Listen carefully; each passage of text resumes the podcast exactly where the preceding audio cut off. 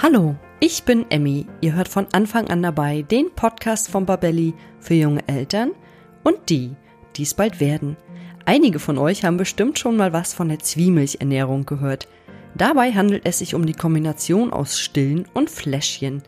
Dies bringt einige Vorteile mit sich, gerade wenn man frühzeitig wieder arbeiten muss oder möchte. Dennoch hat es auch ein paar Nachteile. Was es bei der Zwiemilchernährung zu beachten gibt, erklärt mir heute meine Kollegin, die Hebamme Emily Hoppe. Und jetzt wünsche ich euch ganz viel Spaß beim Zuhören. Der Sponsor unserer heutigen Folge ist HIP mit der HIP Biokombiotik Folgemilch. Wenn ihr vielleicht jetzt oder zu einem späteren Zeitpunkt die Beikost einführt, werdet ihr das Ganze bei eurem Baby noch eine Weile durch Stillen oder Milchnahrung begleiten. Möchtet ihr eine Milchnahrung verwenden, so eignet sich dafür HIP Biokombiotik Folgemilch. Die ist sozusagen optimiert auf die Bedürfnisse des Babys im Beikostalter und enthält zusätzlich natürliche Milchsäurekulturen und wertvolle Ballaststoffe. HIP forscht in dem Bereich ja fleißig und entwickelt diese Folgemilch auch immer weiter. Und HIP macht auch noch mehr, was Bio angeht und übertrifft die Anforderungen des Gesetzgebers nochmal deutlich. Das überzeugt, denn die HIP Biokombiotik ist Testsieger bei Bio Babymilch. Den Link mit weiteren Infos dazu findet ihr wie immer in den Show Notes. Ja, hallo und herzlich willkommen zu einer neuen Folge von von Anfang an dabei. Heute geht es um das Thema Zwiemilchernährung und ich freue mich wieder sehr auf meine liebe Kollegin Emily. Hallo Emily. Hallo Emmy.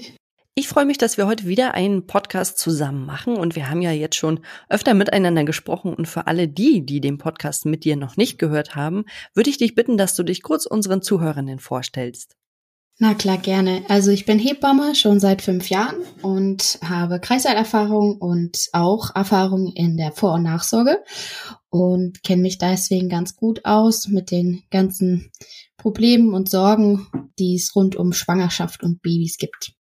Und wir wollen uns ja heute über die Zwiemilchernährung unterhalten. Und vielleicht kannst du uns zum Anfang erstmal erklären, was ist das eigentlich? Weil als wir das Thema besprochen, habe ich gesagt, hm, was ist denn Zwiemilchernährung? Ich kannte den Begriff tatsächlich nicht. Vielleicht kannst du ihn nochmal erklären für alle, die es auch noch nie gehört haben.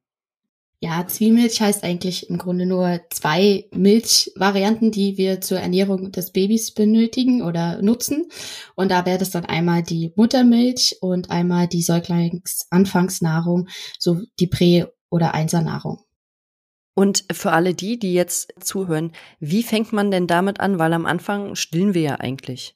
Genau, also es ist eigentlich das in der Schwangerschaft, wenn ich äh, meine Beratungsgespräche habe, natürlich viele Schwangere sagen, ja, ich möchte auf jeden Fall stillen, also zu sagen wir mal 98 Prozent. Und dann klappt das Stillen auch eigentlich ganz gut.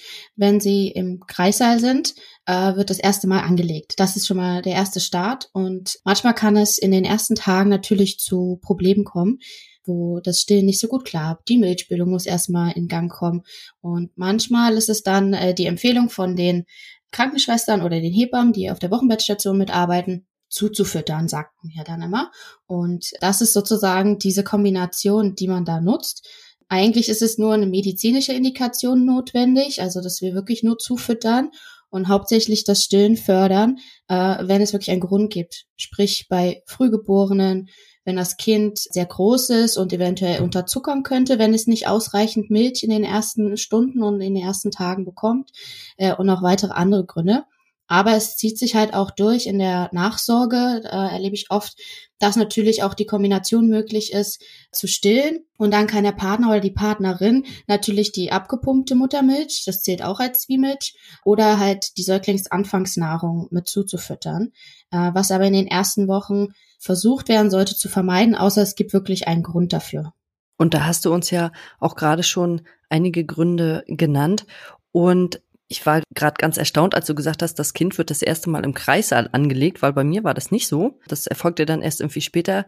Und wir wissen ja, dass das Stillen einfach erstmal dauert, bis das in Gang kommt. Ja, und ich könnte mir schon vorstellen, dass man manchmal ein bisschen ungeduldig wird, wenn das nicht sofort klappt und das Kind scheinbar nicht genug äh, Nahrung bekommt, was ja mhm. aber gar nicht der Fall ist. Absolut. Also es ist immer so ein innerer Druck, den wir Frauen natürlich haben. Okay, jetzt ist mein Baby da, jetzt habe ich die Verantwortung und man weiß ja aus dem aus der ganzen Gesellschaft, von Freunden und Freundinnen, von der Familie, okay, das Beste und das Einfachste ist stillen. Dadurch baut sich natürlich dieser Druck auf und man möchte dann natürlich auch dem gerecht werden. Aber das Stillen ist ein ganz natürlicher Prozess. Die Milch bildet sich schon äh, in der Schwangerschaft in der Brust. Also sie ist an sich vorhanden.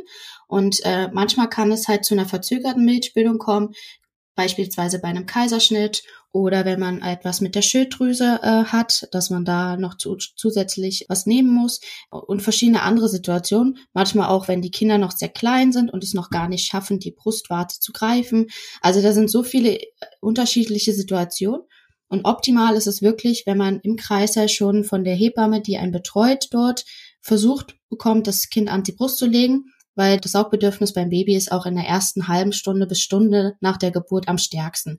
Und da wird es sozusagen das erste Mal initial ausgelöst, dass der Körper versteht, oh, da wird eine Anregung ausgelöst, hormonell bedingt, und dadurch kommt die Milchbildung erst richtig in Gang. Und dadurch ist es wichtig, dass man regelmäßig anlegt, was einem ja auch die Hebammen und die Krankenschwestern zeigen auf der Wochenbettstation. Und es kann bis zu zwei bis drei Tage dauern, bis wirklich dieses bis dieser richtig volle Brust sozusagen spürbar ist. Alle Frauen erwarten immer, hey, da kann doch gar nichts drinne sein. Das ist aber, naja, was visuelles. Man kann nicht direkt sehen, was da ist, aber es das heißt nicht, dass nichts da ist. Und die Kinder sind ja auch sehr klein und haben auch einen kleinen Magen. Deswegen reichen denen schon zwei bis drei Milliliter äh, Milch aus. Und das ist jetzt nicht unbedingt viel. Also das kann man in einer kleinen Spritze kann man das sehen, wenn man zum Beispiel vorher was ausstreicht. Ja, das ist wirklich nicht viel. Wenn ich bedenke, dass so ein kleiner Teelöffel fünf Milliliter, glaube ich, hat, dann ist es wirklich sehr, sehr wenig, was die Kinder am Anfang brauchen. Und weiß nicht, wie es bei dir war, aber ich kann aus Erfahrung sagen, es hat bei mir auch lange gedauert. Ich will nicht sagen ewig, aber es hat schon einige Tage gedauert, bis das zumindest beim ersten Kind äh, so richtig losging mit der Milchbildung. Und dann lief es ja auch mehr oder weniger. Und wenn man sich jetzt dafür entscheidet, Zwiemilchernährung zu machen, was sollte man dabei beachten? Auf jeden Fall ist zu beachten, dass ihr auch die richtige Flasche benutzt. Also wenn ihr natürlich wollt, dass das Kind weiterhin an die Brust geht, gibt es gewisse Aufsätze, die der Brustwarze sehr ähnlich kommen. Und wichtig ist dann natürlich auch, dass das Saugloch relativ klein ist. Wenn das Kind merkt, hoch, das kommt ja ziemlich schnell aus der Flasche raus, na, wieso soll ich mich denn da bemühen, an der Brust zu saugen? Ne, das ist wirklich ganz wichtig. Deswegen gibt's auch manchmal im Bereich auch wieder bei den Frühgeborenen, dass man auch anders äh, zufüttern kann. Man kann mit einem kleinen Becher sogar auch die zusätzliche Milch füttern oder über ein Brusternährungsset, wo sozusagen die Milch vorne in so einem kleinen Behälter ist und ein kleiner Schlauch sozusagen an die Brustwarze befestigt wird. Das macht man aber immer mit einer Stillberaterin oder einer Hebamme zusammen und dann sozusagen das Kind saugt und gleichzeitig über diesen Behälter Milch bekommt, um auch zu lernen, ah, wenn ich an der Brust sauge, bekomme ich Milch. Und das ist zum Beispiel eine sehr äh, schonende Variante der Zufütterung. Wenn man das aber täglich macht, weil man sozusagen sich das teilen möchte, auch in der Nacht, dass die Partner oder der Partnerin äh, sozusagen füttern kann und die Mama sich mal ausruhen kann, dann äh, reicht es natürlich, wenn man da eine entsprechende Flasche hat. Und ich fand es nochmal ganz wichtig, dass du gesagt hast, dass der Flaschenaufsatz Brustwarzen ähnlich ist und das Loch schön klein ist, weil ich mhm. kann mich noch daran erinnern, dass meine Kinder teilweise richtig geschwitzt haben beim Stillen, weil das wirklich anstrengend ist. Das ist für mhm. die Kinder also ich habe ja auch äh, Kinder im Hochsommer bekommen, davon mal ab, aber es war tatsächlich auch sehr anstrengend für die Kinder. Und das soll es auch bei der Zwiemilchernährung bleiben, damit das Kind eben nicht sich die Brust so schnell abgewöhnt und denkt, oh, Flasche ist ja viel, viel besser, ich bleib jetzt dabei. Sondern wir wollen ja sagen, dass das Stillen gut ist und wichtig ist, denn wir hatten ja im Vorfeld schon gesprochen, du hattest, glaube ich, gesagt, in den ersten vier Monaten wird es mit den Allergien überwunden, oder wie hattest du das gesagt? Genau, also in den ersten vier Monaten ist äh, die Allergieprävention ganz entscheidend und es wird halt äh, von den Studien äh, und von der Ernährungswissenschaft empfohlen, wenigstens die vier Monate ausschließlich zu stillen, außer es geht nicht anders. Und es hat sich auch gezeigt, im Stillverhalten in Deutschland in den letzten Erhebungsdaten zeigen halt auch, dass viele Frauen bis zum vier Monate ausschließlich stillen und dann nimmt die Zahl natürlich auch ein bisschen ab, je nachdem, ob man wieder ins Berufsleben muss oder wie lange man zu Hause bleibt oder wie das mit der Beikosteinführung klappt. Auf jeden Fall wird dann oft äh, zusätzlich zugefüttert, was momentan so ein sich so als Trend zeigt. Obwohl ich das eigentlich gar nicht so richtig verstehe. Die Brust ist immer dabei, es ist immer parat und wenn ich mich dran erinnere, ich habe ja dann natürlich auch irgendwann zugefüttert, weil ich ja so Stillprobleme hatte. Aber ich musste immer warmes Wasser dabei haben. Ich musste immer schon die Flasche mit dem Pulver fertig haben. Und dann sitzt du da, das Baby schreit, weil es Hunger hat. Und du bist damit beschäftigt, erstmal diese Flaschen da zusammen zu fummeln und dann zu schütteln und zu machen und zu tun, dann zu gucken, ist es jetzt auch wirklich die richtige Temperatur? Es darf nicht zu heiß sein, es sollte nicht zu kalt sein. Fand ich tatsächlich manchmal schwieriger, als wenn ich einfach die Brust gegeben hätte. Und es gibt natürlich auch bei der Zwiemilchernährung Vor- und Nachteile und darüber wollen wir jetzt auch nochmal sprechen. Fangen wir mal mit den Vorteilen an. Welche Vorteile hat denn die Zwiemilchernährung?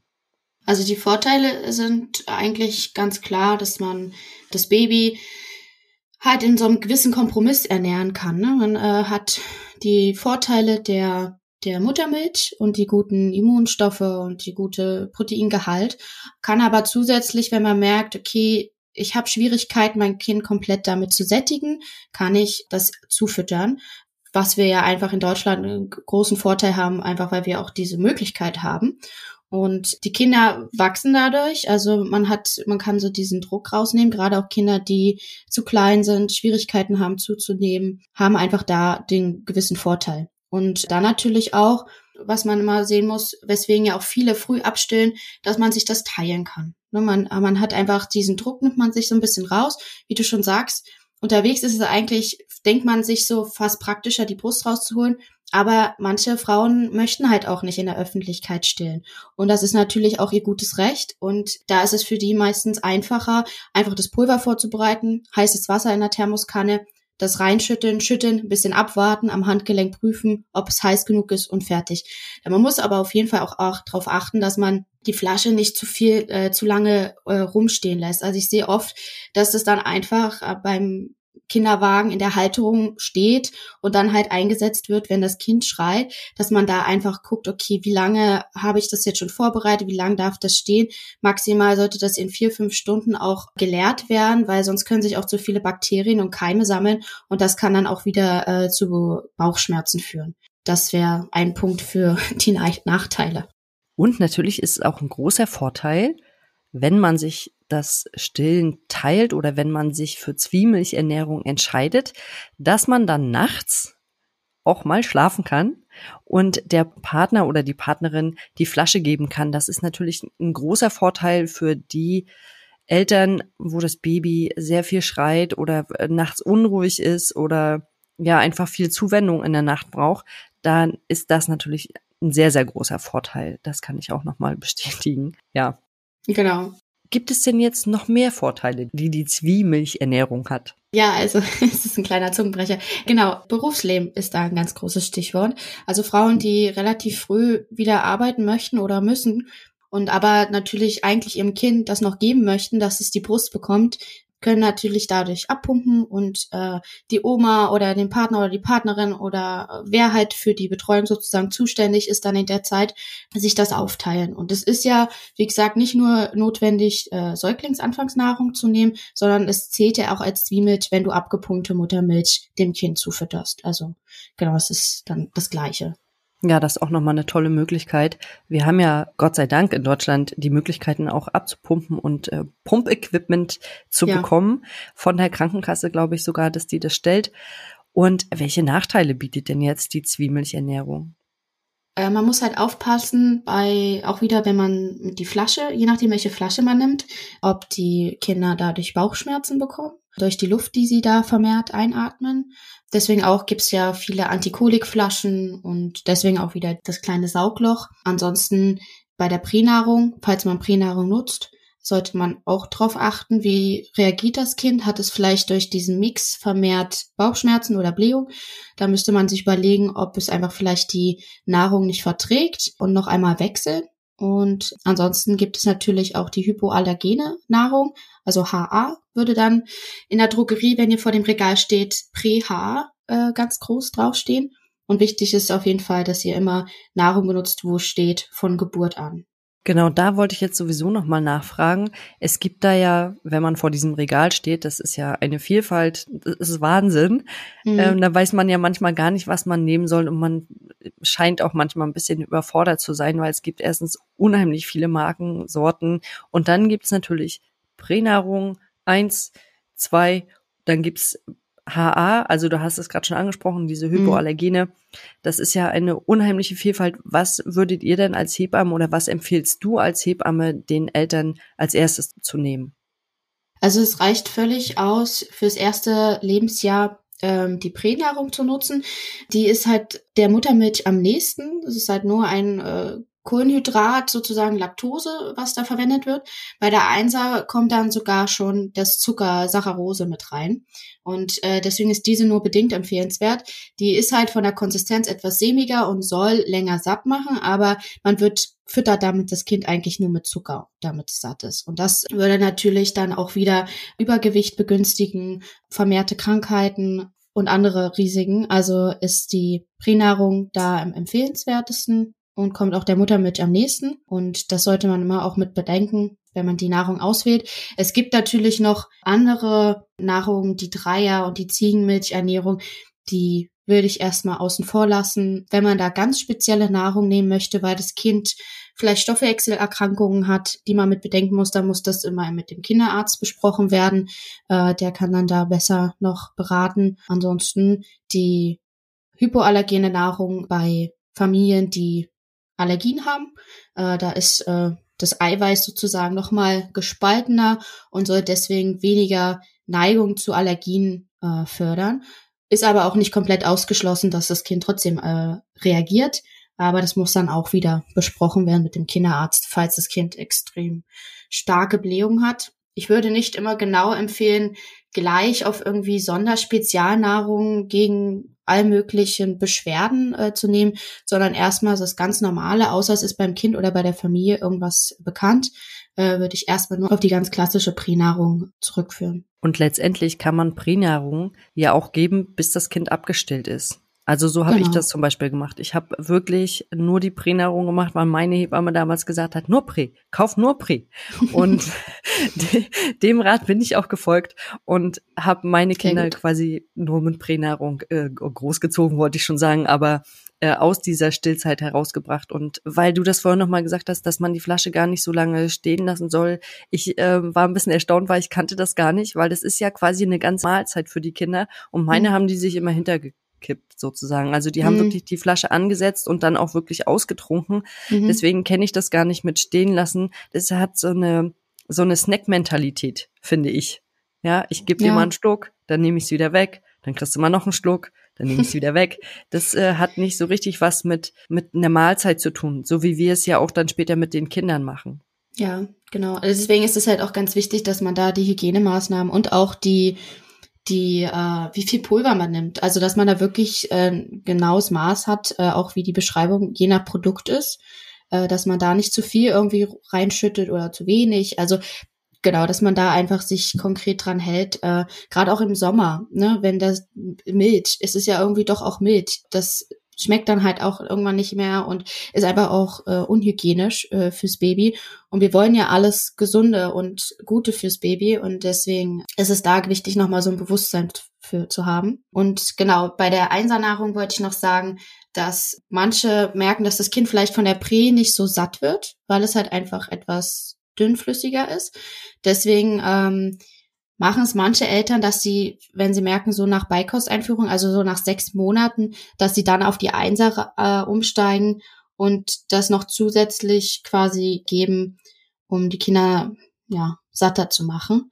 Ist aber wie gesagt nur bedingt zu empfehlen. Das muss man dann wieder individuell je nach Baby schauen und nach Bedarf. Ne, weil äh, Pränahrung darf man nach Bedarf auch geben, wie bei der Muttermilch. Äh, bei der Einser äh, und auch bei der Zweier ist es wichtig, dass man da nach Plan geht. Also, dass man da auch gewisse Zeiten einhält und die Kinder nicht zu überfüttern. Ah ja, das ist auch nochmal ganz gut zu wissen. Also Pränahrung immer nach Bedarf, wenn das Baby Hunger hat und die Einsernahrung dann frühestens ab einem halben Jahr und das ist dann aber auch wirklich eine Mahlzeit, äh, die es ersetzt quasi. Und nach Plan geht man dann. Gibt es denn jetzt noch irgendwas, was du unseren Eltern oder unseren Baldeltern mit auf den Weg geben möchtest? Genau, also ich freue mich auf jeden Fall immer über jede Mama, die motiviert ist zu stillen. Und äh, ich möchte euch nur sagen, also seid nicht entmutigt, wenn es in den ersten Wochen einfach alles ein bisschen zäh und schwerer einem fällt mit dem Stillen, als man sich das vielleicht vorgestellt hat. Es ist eine romantische Vorstellung, die man am Anfang hat. Und die soll man auch haben und man soll auch motiviert sein. Aber es ist leider auch so, dass die Brustwarze tut weh. Das Baby trinkt vielleicht nicht optimal am Anfang. Aber je mehr man mit Ruhe und Geduld daran geht, umso toller ist das Gefühl, wenn man sagt und dieser, dieses Erfolgsgefühl, ich habe das geschafft und selbst wenn man zufüttern muss und es gibt ja, habe ich ja schon erwähnt, verschiedene Gründe, dann ist das auch völlig legitim. Es kommt ja auf euer Gefühl an und äh, lasst euch nicht von von gesellschaftlichen Druck oder von anderen Freundinnen, wie die das gemacht haben, äh, unter Druck setzen, sondern findet da euren eigenen Weg als Familie. Und wichtig ist, dass ihr glücklich seid, dann seid, ist euer Baby auch glücklich und groß werden sie alle. Und das ist ja letztendlich auch das, worum es geht. Glückliche Eltern, glückliche Kinder. Also, wie Emily schon sagte, nehmt euch den Druck raus und macht das, was euch gut tut. Und wenn es die Zwiemilchernährung ist, dann ist das euer Weg und dann ist der auch richtig so. Ja, dann danke ich dir erstmal für das äh, ausführliche Gespräch und wir hören uns dann bald wieder zu einem neuen Thema. Ja, sehr gern. Bis bald. Bis dann. Tschüss. Tschüss. Das war der heutige Podcast zum Thema Zwiemilchernährung und wir haben jetzt nochmal gehört, dass die Zwiemilchernährung ein entspannter Mittelweg sein kann, denn auf der einen Seite wissen wir, dass unser Baby mit allen wichtigen Immunstoffen durch die Muttermilch versorgt wird und auf der anderen Seite können wir als Mama auch ein paar Freiheiten genießen, wie zum Beispiel eine Nacht durchschlafen, während das Baby durch den Partner oder die Partnerin mit der Flasche versorgt wird. Und wenn euch der Podcast gefallen hat, dann abonniert ihn bei iTunes, Spotify oder wo immer ihr unseren Podcast hört, um keine neue Folge mehr zu verpassen.